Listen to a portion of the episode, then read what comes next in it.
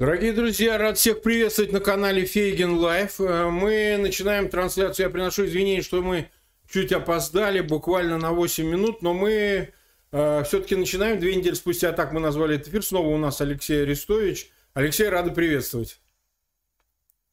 Взаимно. Да, ну, э, нас сейчас смотрят по 10 тысяч человек. Я прошу, пожалуйста, всех ссылки на этот эфир размещайте в своих аккаунтах в социальных сетях и группах.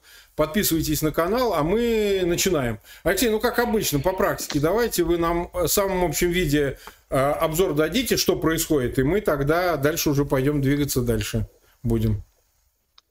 Ну, три ключевые точки сейчас у нас. Тыкаются под Бровары в Киеве, там далеко от Броваров, но пытаются пройти, там очень сложная местность. Получают от нас артиллерия, авиация, как обычно. Пытаются на Николаев лезть, тоже получают на окраинах во все. Пытаются под, под Харьков, э, Харьков подрезать. Они перекинули по так приблизительным прикидкам часть подразделенных несчастных из так называемой ЛНР э, на северный фас, а там, где штурмовать не надо, там, где они стали в оборону, а была попытка пройти на юг, от Купинска и на Изюм. Ну, в Изюме сейчас тяжелые бои, город же разделен рекой, скручен. Там вчера погибли командир бригады морской пехоты российской и командир, и замкомандир десантного полка. Степени ожесточения можно представить, что там происходит. Стороны друг друга там все. Как бы, ну, и двинулись они от Николаева на север. Так, попытка такая изобразить движение в сторону Кривого Рога и Никополя. Но там, во-первых, не очень много войск, во-вторых, ну, как бы, добро пожаловать на съедение, как говорится. Ничему их жизнь не учат. Я смотрю, как, как, как, как шатались в одиночку до двумя-тремя батальонами, так и продолжают шататься. Ну, как бы, здравствуй, Новый год называется. А, вот. Все тот же план реализует. Никаких попыток симпровизировать, никаких попыток изменить, я смотрю, ситуацию. Все машина централизованно заставляет реализовывать абсолютно реалистичный план. Да. А, Алексей, ну хорошо, значит тогда э, вот из последних новостей, что с коридорами происходит с мирными жителями? Не можете нам рассказать?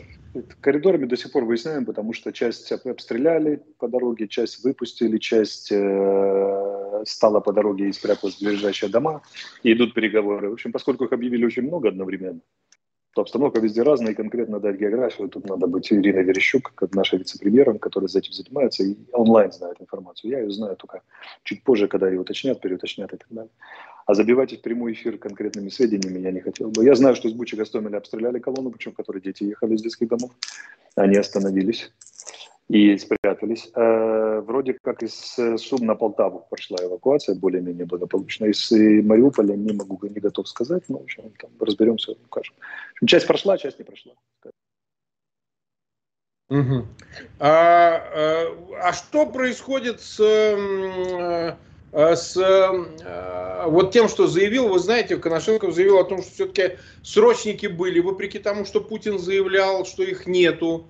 Э, в Украине и якобы подтвердил, что вот э, действительно некоторые попавшие в плен. Причем он говорит, что это случайно оказавшиеся срочники да, в Украине, как это они случайно оказались. И можно ли уточнить, какое количество срочников все-таки, ну хотя бы приблизительно есть э, э, в Украине сейчас? Какая, какие данные есть?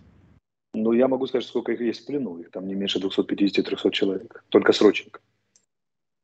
Уже Только сегодня давали, да, сегодня давали очередную пресс-конференцию в Киеве. Эти срочники рассказали много интересных вещей. Были срочники, разведчики 15-й отдельной мотострелковой бригады, которая перед этим воевала в Сирии.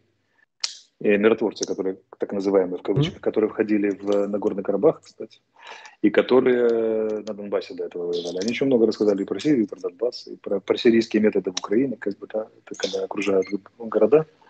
И окружают города, да, и, и поскольку армию победить не могут, начинают пытаться победить мирное население, там, сносить его, как сейчас Мариуполь и так далее. Это вот много интересного рассказали. И про цели, они из второй армии, как раз э, Центрального военного округа, как раз сказали про цели и задачи этой армии, что там офицер среди них нашелся, как разведчик, он знал эти планы. Срочников избыток, три конференции подряд, там везде срочники были. Ну, была одна со старшими офицерами, а была со срочниками. И сколько их, трудно сказать, но ни на одном направлении нету с многочисленного размаха боевых действий нет места, где не было бы срочников. Везде срочники. Срочники в тыловых колоннах, Везде... срочники передовых штурмовых, штурмовых подразделений. Я даже сказать не могу, где нет срочников. Везде. Угу. То есть они явно не случайно туда заблудились. Как ну как случайно, если они в составе 8 из 10 армий здесь, и половина этого состава личных этих армий минимум это срочники. Минимум. То есть речь идет о том, что здесь, по моим прикидкам, ну не меньше 80-100 тысяч срочников. 80 тысяч срочников? 80-100 из этих... срочников, не меньше. О. А погибшие среди срочников уже же точно тогда есть. Ну, по ну, меньшей мере, половина, половина погибших, наверное, срочники, не меньше. Срочники не меньше. А как можно эту цифру вот проверить, определить, что это 80-100 тысяч из группировки в 200, допустим, хотя там, может, 200 нет, это действительно срочники. Вот как это? Это по показаниям, которые получены? Ну, теоретически можно, теоретически можно дать такую задачу нашим разведывательным службам. Они, они скажут там от имени офиса президента, они это обобщат и скажут, сколько примерно срочников.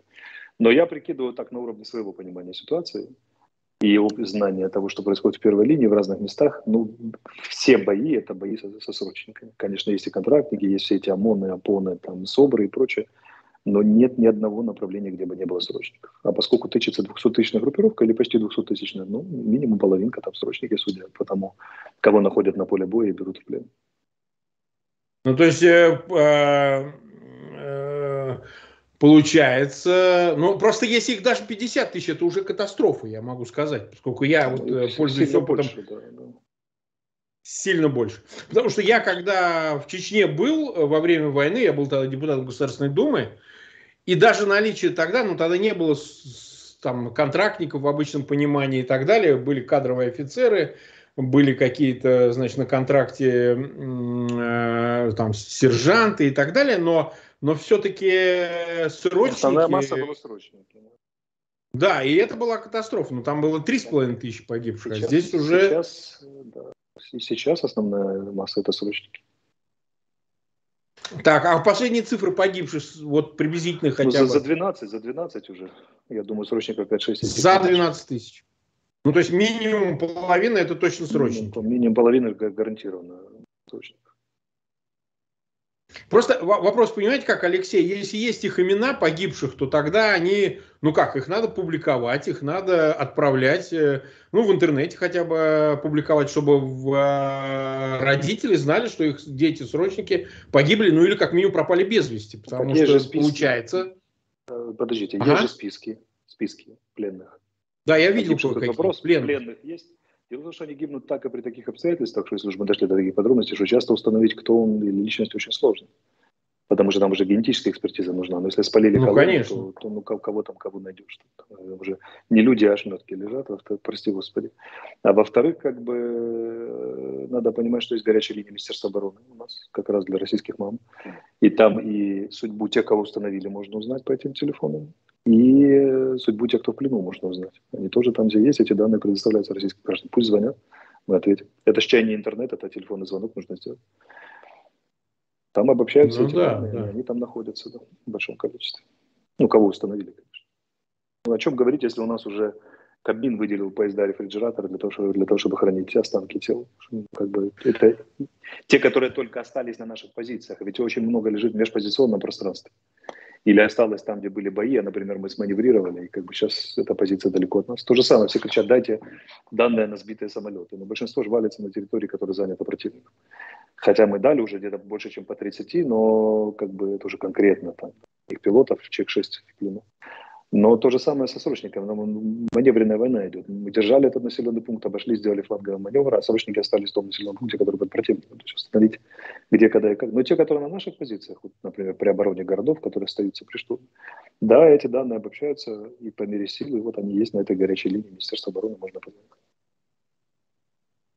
Однако, Хорошо, а тогда вопрос какой? Вот эта история с тем, что останки отказываются забирать Министерство обороны РФ, на котором я так понимаю, Верещук тоже этим занимается, если я правильно да, понимаю, да, поправку. она занимается, да, в том числе, да. И получается, что они отказываются вступать по этому поводу даже в переговоры, я правильно понимаю? Ну да, мы же, она же с ними постоянно на контакте, она же организовывает гуманитарные коридоры. Или вот сегодня, да. когда отключили с утра свет в Чернобыльской АЭС, перебила снарядом, она же занималась тем, что получала согласие российской стороны на выезд ремонтных бригад. Потому что мы тут опять встали перед Чернобыльской катастрофой вплотную с утреца. Угу. Как бы, да, но она, она, она добилась, и ремонтные бригады поехали. Вроде как. Надо выяснить. Но вот она в постоянном контакте с российской стороной, она же предлагала им неоднократно, насколько я слышу, Надо бы, конечно, у нее уточнить. Предлагала за заберите, но это же невозможно. Отказываются, оказывается, даже разговаривать на эту тему. Не хотят забирать своих. Но, по твоему мнению, Алексей, это происходит потому, что они хотят скрывать эти потери, особенно среди срочников, особенно среди... Контрактники ну, конечно, одно, а срочника его послали, он же не, он же не ну, получает денег, его не спрашивали, сказали, пойдешь и все, куда ты денешься? Ну, конечно, скрывают, а как же, иначе признаться, если они вынуждены признаваться на российском телевидении об этом официально, это значит, уровень уже достиг э, розголосу по, по, а, по-русски как будет... Э, да ладно, в общем, мы понимаем, даже русские россияне поймут, что такое розголос, да? Э, да. Как это, разлета информации уровень достиг такого уровня, что вынуждены уже официально проверять. Размаха. Заявлять, что, размаха. Точнее, да, размаха, да. Так, так вот получилось, да, что они все-таки попали случайно. Ну, сейчас они сочиняют что-то типа «заехали на тыловых колоннах, участие в боевых действиях не предполагалось, а вот злобные бандеровцы посекли колонны, там, убили и забрали в плен». Но это брехня. Мы их вынимаем из танка. Вот четвертая танковая дивизия, она же элитная. Да? Да. Позавчера в Сумах, да. в Сумах взяли почти 50 срочников. И причем это же какие срочники? Они же уже шатаются по лесам, выпрашивают и по селам, выпрашивают поесть и спрашивают, где, где российская граница, куда двигаться и как можно сдаться в плен. Их женщины собирают, не мужчины уже, женщины, и передают наши войны.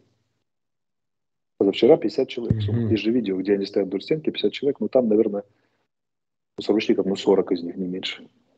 Из этих 50 уже собирают просто. Вынимают из танков сожженных и так далее. Это же целая история. Срочников очень много. Это, ну, как бы, я даже, знаешь, немножко удивлен, что у нас да. эта тема возникла на 14 день, потому что она, ну, как передо мной идет 14 дней подряд. С первых, с первых суток, когда их начали брать уже в плен, уничтожать, но они везде. Как бы, вот подавляющее большинство это срочно. Дело основная в том, масса, что вот... Основная масса среди пленных да. Три четвертых. Нет, в чем проблема очень важная? Дело в том, что когда в 95 году э, была чеченская война, все-таки, что бы мы там ни говорили, существовал ельцинский режим, он не чита путинскому, все-таки существовал парламент, я сам был депутатом парламента, э, тогда были оппозиционные партии, были общественные объединения, ну, такое, в общем, считалось такая какая-то надежда на демократию, да? То есть, э, все-таки были возможности для общественных организаций, тогда были скандалы с матерями, потому что комитет солдатских матерей тогда был достаточно самостоятельной организацией. Да что говорить, омбудсменом был в тот момент э, покойный Ковалев, бывший политзек. Да, он не так давно умер, в 91 год. А сейчас этого ничего нет. То есть, получается, с общественной стороны некому этот вопрос поднять. То есть некому обратиться публично, сказать о том, что а кто занимается судьбой срочно. Минобороны. Я тебе, я тебе больше скажу. В да. Киеве есть российские да. корреспонденты, и я им предлагал... И есть российские корреспонденты? Да. А каких изданий? Если ну, я не буду называть, но вполне себе российского. Одно, одного я знаю, то одну группу я знаю точно. Так вот, они И они что меня, сказали? Они меня попросили да. на пресс-конференцию пригласить, дать знать, где она проходит. А когда я пригласил, они сказали, вы знаете, в России же вели уже 15 лет за искажение информации. Mm-hmm. И мы не хотим ну, присесть понятно. на 15 лет. Вот это вся мотивация. Поэтому... Ну, так. Тут как бы все, все просто. Но брифинги есть. Сегодня брифинг смотрел 60 тысяч человек. Там очень угу. 25 иностранных медиа. Я думаю, это все широко разлетится. И россияне, если хотят, они могут увидеть воочию этих срочников, которые... Пять человек же выразило желание остаться в Украине сегодня. Ну, это понятно. Сказа... Да, да сказали, что мы, мы, не, мы не хотим обратно ни при каких обстоятельствах. Но пока Путин при власти, мы не вернемся. Ну, знаешь, что поражает больше всего? Да, Когда что? наши дают звонить родителям. Удивительное чувство со стороны родителей. Я видел, твой, кстати, да. Да, тебе же твоя дитятка звонит, которая еле-еле уцелела живым осталась. Еще неизвестно, потому что Киев же, все остальные города, где тот же Харьков удерживается, их же бомбят. И к товарищу по оружию. И тут еще неизвестно, в плену ли он уцелеет. Хотя наших там оберегают и прячут раньше, чем всегда. Но вопрос, особенно мальчишек срочных. Так вот, вопрос возникает, как бы, вот тебе маме дали поговорить, да, отцу дали поговорить с сыном, поражает удивительнейшее черствость. А за кадром они, родители, говорят, да мы боимся. Мы боимся, что мы в тюрьму сядем, потому что поговорили с сыном или с дочкой. Вот такой режим устроил Путин в России, что родители уже не могут пообщаться с сыном спокойно. Они деревянным голосом задают стеклянные фразы, как бы, да, и такое стеклянный, деревянный, оловянный, три правила исключения из русского языка, как бы, да, это все разговоры с детьми mm-hmm. собственными, собственными детьми. Вот довел, довел Россию матушку режим, да. Нет, довел, довел, довел. Но он это давно сделал, просто сейчас это все узнали. Так, не, не в Украине, в Украине-то знали, а узнали все остальные. Нет, проблема заключается еще и в том, что Э, ну, нам-то начхать, мне абсолютно начхать, и пусть э, у нас мы не участвуем в этой, во всей богадельне с 15 годами фейками и цензурой, у нас будет рассказываться все, как оно есть. Вот в этом наше преимущество, как раз-таки в отличие от этих так называемых СМИ, какие бы они там ни были, как бы они себя независимыми не считали. Ну, просто эта проблема должна быть поставлена на должный уровень, потому что мы вот каждый день это все узнаем, Э, было ощущение, что какое-то ли есть количество срочников. И их там, ну, не знаю, ну, может, 10%, может, 15%, да, может, ну, 2%. Ну, 50 не меньше, а может быть и больше. Ну, то есть, получается, им вообще, у них вообще армии нет, потому что если срочники воюют в таких спецоперациях, то тогда о чем вообще разговор вести? Так, ну, вот такая армия. Так, так же, как разыграли 5 миллиардов все эти, кто эти, как бы, как это, все это ФСБ и все эти да. Сурковы, точно так же разыграли всю армию, она жлубочная абсолютно. Ну, есть там три, три десятка тигров или три сотни, которые там изображают из себя страшно спецназ. А, вот. Ну и, и все. Остальное это же огромное механизированное подразделение, состоящее на 50% из срочников и так далее. Сроч, сплошные срочники, сплошные. Честно говоря, контрактника там, поди найди еще сейчас среди этих пленных. В основном срочники. Три четвертых пленных это срочники. Угу. Да, да, это просто, близко Да, я просто поражен, поражен такой, что это, ну, в какой-то ну, в какой-то веке как бы, раз, значит, э, если для вас это важная тема, ну, просто надо строить беседу так, чтобы называли резонансной темой. Хотя хрен его знаешь, какая там резонансная. Не угадаешь. Ну, всплыло и всплыло, слава богу. Могу уделить специальное внимание, ссылку могу прислать на, на интервью с ними и так далее, на брифинг. Ну, да. Да, как бы можно, можете распространять, показывать и так далее.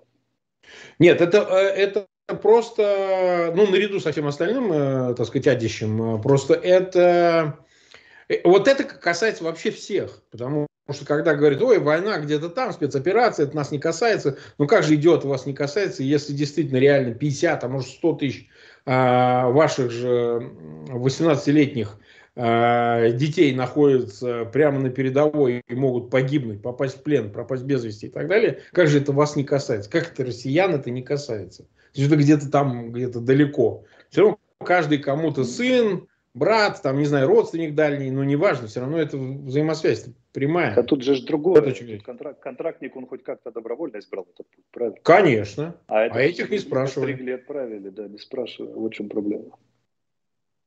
Так учитывая положение на фронте, я так понимаю, что если Путин и решится э, до конца идти, а вот судя по тому, что мы читаем в международной прессе по откликам инсайдеров, э, которые ну, сознательно, специально сливают э, э, тех, кто с ним еще разговаривает, Макроны, там, Шольц и так далее, он невменяемый, он будет воевать до конца. Только получается ему воевать только срочниками, больше неким воевать. Так а до какого конца? До конца кого? Этих срочников?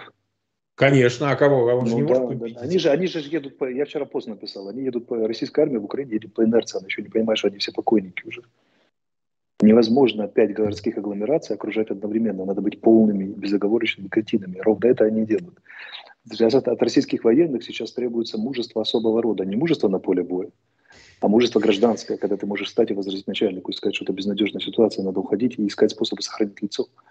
Потому что их же ждет не, не почетная ничья здесь их ждет.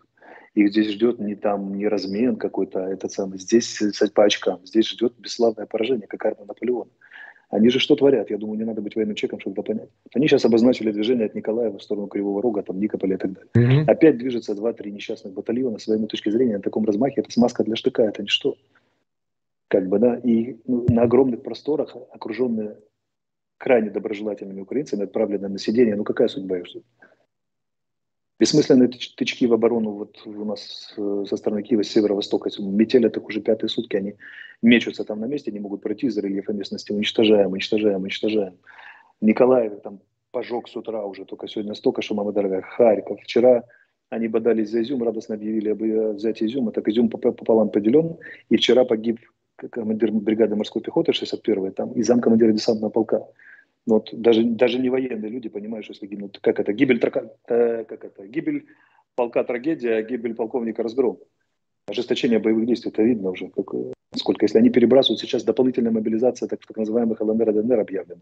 Там людей с улицы хватают и отправляют под Харьков, чтобы хоть как-то там высвободить российские войска, они куда-то продвинулись, но никакого ж толку. Я думаю, что они сделают следующее. Они сейчас попытаются провести частичную мобилизацию. Не полную, потому что полная мобилизованные в 17 году батюшку царя сняли.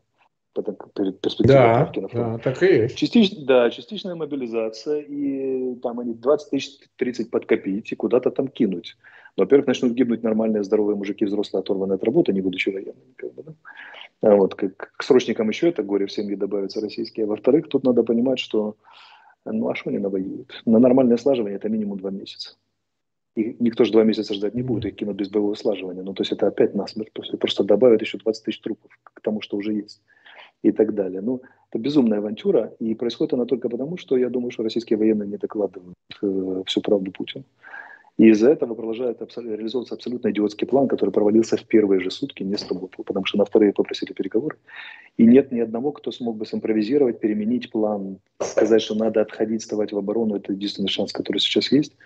Ну, если Чечню, ты же все это сам видел, если группировка, да. которая зашла в Чечню, была 150 тысяч, так и есть. Была, а, а Чечня это половина Киевской области, то на да. что можно было рассчитывать двумястами тысячами на, в Украине? Вот война идет на, или боевые действия идут на территории 16 областей украинских. То есть это 32 Чечни. Они завели сил как да. на одну Чечню. Какие перспективы в этой авантюре? Какие? Ну, мы пытаемся это и выяснить. Вот э, наши программы, они для того и служат, потому что их смотрят все, и это лишний раз э, дает повод там, э, значит, начать это все припираться и выяснять, как это так получилось, кто виноват, что делать, как обычно. Так, самое же главное, мы же про это говорили с тобой уже, они начали друг друга сдавать потихонечку еще. Потому mm-hmm. что нам сыплется сейчас такое количество инсайдерской информации из Москвы, что, мягко говоря, не инсайдерская, а совсекретная что ты понимаешь, что страшный разброд в российском военном командовании в спецслужбах, они просто начали уже понимать, что это тотальная авантюра, и надо это останавливать любой ценой. Выходят с предложениями инсайдерскими, как-то договориться в третьих странах там, и так далее, порешать. Общий рефрен «дайте выйти с э, сохранением лица». Давайте договоримся. Ну, Все то есть это санкционированные выходы, можно предполагать, а или это, ну как, это развод, а развод может.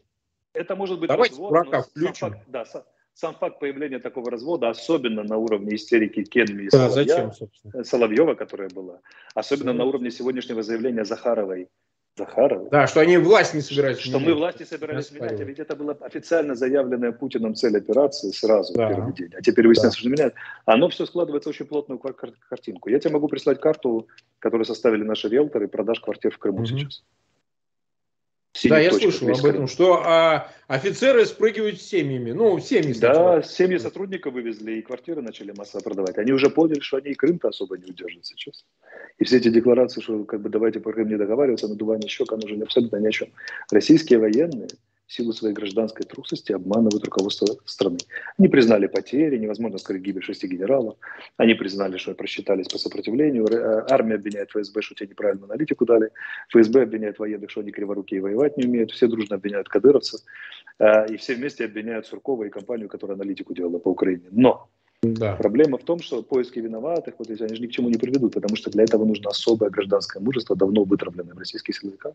Кстати сказать, у нас катастрофа, и надо искать способ из нее выходить. А если добавим экономику, которую положили на бачок уже, и скоро она вообще... Да, там все, там все, скоро, скоро дефолт. Да, ну вот это же тотальная катастрофа, тотальная. Это не финская. Во время финской не было экономических санкций. Финская Но там была военная распределительная экономика. Она не зависела от э, колебаний санкций, доллара и всего да, остального. Да, да. Так вот, если сейчас Центробанк же ввел ограничения на продажу доллара, да, там, или да, наоборот, долларов и евро ведет, но это полная катастрофа. Как это? У нас цитата такая ходит по интернету, типа, э, Путин великий человек, он взял, не помню кого, он взял страну с сахой, э, как бы, да. с малограмотным населением и с размаху ударил ее об стену. Как бы, вот это то, что он сделал. Ну, вот я, я не знаю, наши, как это звучит для наших российских зрителей или преимущественно российских, но вам нужно понять, дорогие друзья. Я говорю это без всякого злорадства. Но мы взрослые ответственные люди, которые держат, удерживают правильное состояние сознания, никто не пляшет по костям. Но российскую армию здесь ждет катастрофа. Она уже началась. Она едет вперед, они уже покойники, они этого не понимают. Невозможно решать задачи с размахом на театре 150 на 200 километров четырьмя батальонными тактическими группами среди населения, которое ненавидит их и ищет любой способ навредить.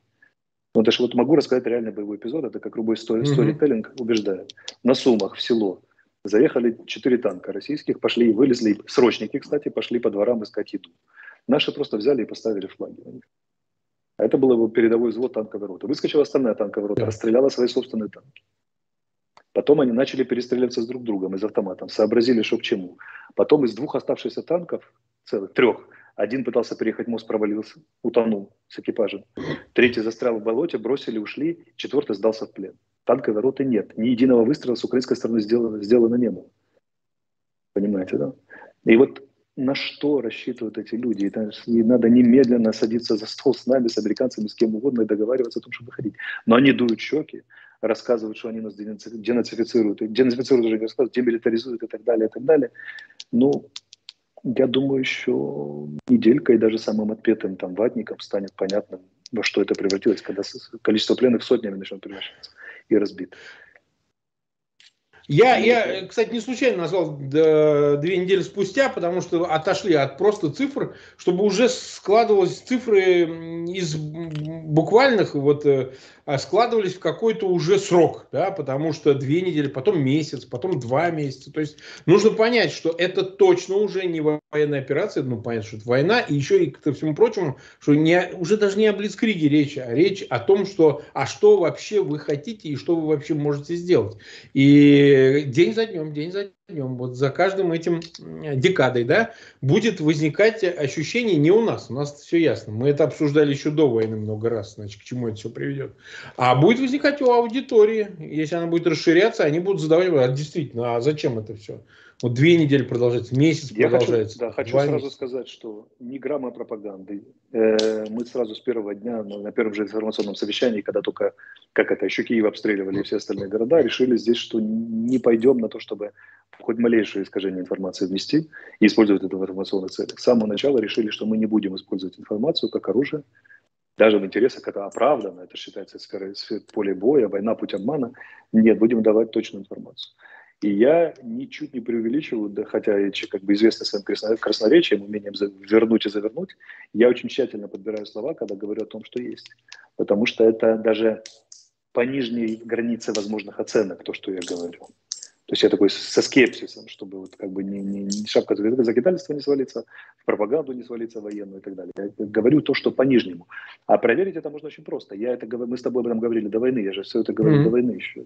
Абсолютно. Можно брать да, эфиры и смотреть. Да, можно брать эфиры и сравнить, что говорили тогда. То есть все прогнозы сбылись, потому что была реальная оценка сил, вот она, вот она и сказалась. И я не знаю, Россия, что делать россиянам, им виднее. Я слишком давно не был в России чтобы почувствовать физическую атмосферу и атмосферу возможного. Но вот говорят, что больше 100 тысяч человек было вышло на демонстрации, 8600 задержано, 36 городов. Но вы поймите, это еще не все гробы доехали. Если вообще есть те гробы, которые возвращаются, потому что большая часть остается здесь. И когда вашим командованию предлагают забирать мальчишек этих разорванных на куски, расшинопанных, а они говорят, что да нам не надо, ну это же больно ну, да. едет по всей России. Как бы, да. Чечня же была катастрофой моральной сменился режим в результате чеченского проигрыша, но тогда не было экономических санкций, а сейчас же все это еще санкции. Есть, есть еще один важный аргумент. Дело в том, что они, когда говорят о том, что из Украины идет пропаганда, дорогие друзья, пропаганда – это инструмент, прежде всего, государственный раз. А разница между двумя режимами в том, что в Киеве, несмотря на все к нему предания, это демократический режим, свободно избранный режим, а, в котором есть разные, э, так сказать, элементы, часто взаимоисключающие политические элементы, да, и свобода прессы есть, и многое чего, несмотря на мобилизационный дух, на патриотизм и так далее, а в России есть только цензура, там нет свободной прессы, там нет возможности хоть сколько-то обсуждать с разных точек зрения одно и то же, даже исходя из любых там патриотических соображений. Там есть государственный рычаг. Сейчас все СМИ запрещены просто в России, целиком и полностью. Просто они отрублены, заблокированы и так далее. Поэтому говорить о том, что пропаганда украинская сопоставима равна знак равенства российской, это смешно по той простой причине, что э, государство выступает источником информации только э, в России. Так а что а, ж такое? Украине она наряду с другими общественными источниками выступает. Что такое, что такое Украина? Вот в России сейчас запрещен Facebook, Twitter, да, там все запрещено. Да, все соцсети, кроме Телеграма. В Украине свободно э, тегают министров в соцсетях, и министры приходят и отвечают в комментарии.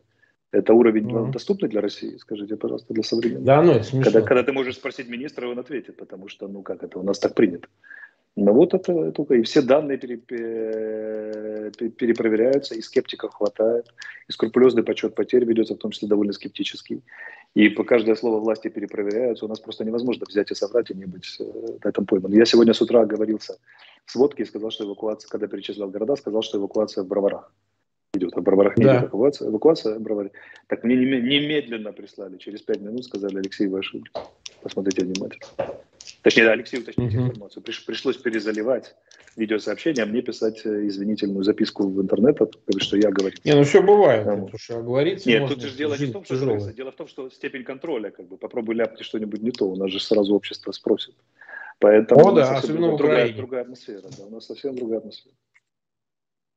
Так, ну, мы 50, больше 50 тысяч нас смотрят, 42 минуты сейчас, мы в эфире уже прилично. А сколько у нас уже все, ну, Алис? Две минутки есть, я могу на какой-то один вопрос ответить, еще и побежать. Да, один вопрос, э, один вопрос, что с вооружениями? Потому что противоречивая информация опять об этих самолетах и так далее, может быть, есть какая-то, э, есть понимание. И второе, прям примыкающее к нему, что вот с этими, с э, двумя десятками тысяч добровольцами, которые уже в Украине, я так понимаю, формируются и так далее. Потому что, ну, как это, э, отпускники и так далее. То есть, знаете, получить теперь ответ, ну, у вас будут отпускники.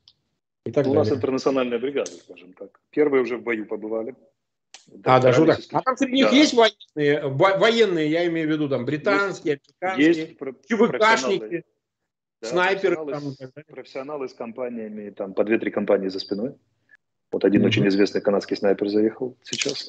Да, я видел. Но пер, да, первые Первые уже побывали в боях, дрались очень хорошо, дрались с нашим спецназом, показали себя отлично, все довольны, боевое братство и так далее. Ну, разъезжает разная публика. Есть люди, которые не воевали никогда в жизни, но хотят очень. Но им предстоит длинный период боевого слаживания, и им пытаются объяснить, что, ребят, это все хорошо, но вы трижды подумайте. А есть военные профессионалы, которые как это, с, ледяной, с ледяной усмешкой профессиональных военных, которые так покажите, где цель, да, и вперед. И уже активно воюют. Ну да, там есть и легионеры, как я понимаю, французские. Да, уже. много кого, да, приехало, самые разные люди, да, и э, такие, у которых руки чешутся, скажем так, в хорошем смысле, ну вот они уже пошли. Уже пошли. Э, в Москве всегда были убеждены, что это они могут так э, дуриком воевать, что, ой, говорит, военторг, отпускники, они не представляли, что вообще со всего мира могут съехаться э, тоже отпускники и ЧВКшники, это, это и всякие специалисты. Это, это чисто человеческий энтузиазм, это же не государство организовывает. Государство разрешает. Нет, ну понятно, а какая разница-то? У них да, тоже добровольцы, да. типа. Здесь, да, безусловно, здесь их много. Интернациональная бригада, как в Испании. Все очень uh-huh, четко. Uh-huh. А с оружием, последний вопрос с оружием. Вот то, что эти самолеты, вот э, Германия, Польша и так далее. Ну, вот это, вот. это ж, я ж вынужден буду повторять. Это межгосударственная тайна, и я Понял. не знаю подробности, а во-вторых, если бы я не сказал. Потому так что это есть ответ. Да, просьба партнеров не, не давать эту информацию. У нас есть всякие безответственная публика среди политиков, в том числе, которая радостно там начинает это все озвучивать. И партнеры очень жестко на это реагируют, предельно жестко. Но могу сказать одно. Оружие есть, идет и будет идти. Угу. Ну что, спасибо, Алексей, за все. Значит, ну я надеюсь, что мы завтра опять сумеем. Да, Сейчас уточним время и короткие прям запишем, потому что сегодня были технические накладки, но мы все поправим. Зрителям спасибо огромное. Нас смотрит больше, сильно больше 50 тысяч человек. У нас вот накладки, я в дороге, друзья, и я возвращаюсь буквально завтра домой. И у нас эфиры уже пойдут более ровненькие, идеальненькие, с хорошими заставками, так что просто вот, ну, есть накладки. Приходится мне тут встречаться с разными людьми, в том числе из России, помогать кое-кому. Скоро тоже из этого будут какие-то результаты. Алексей, спасибо огромное. Увидимся.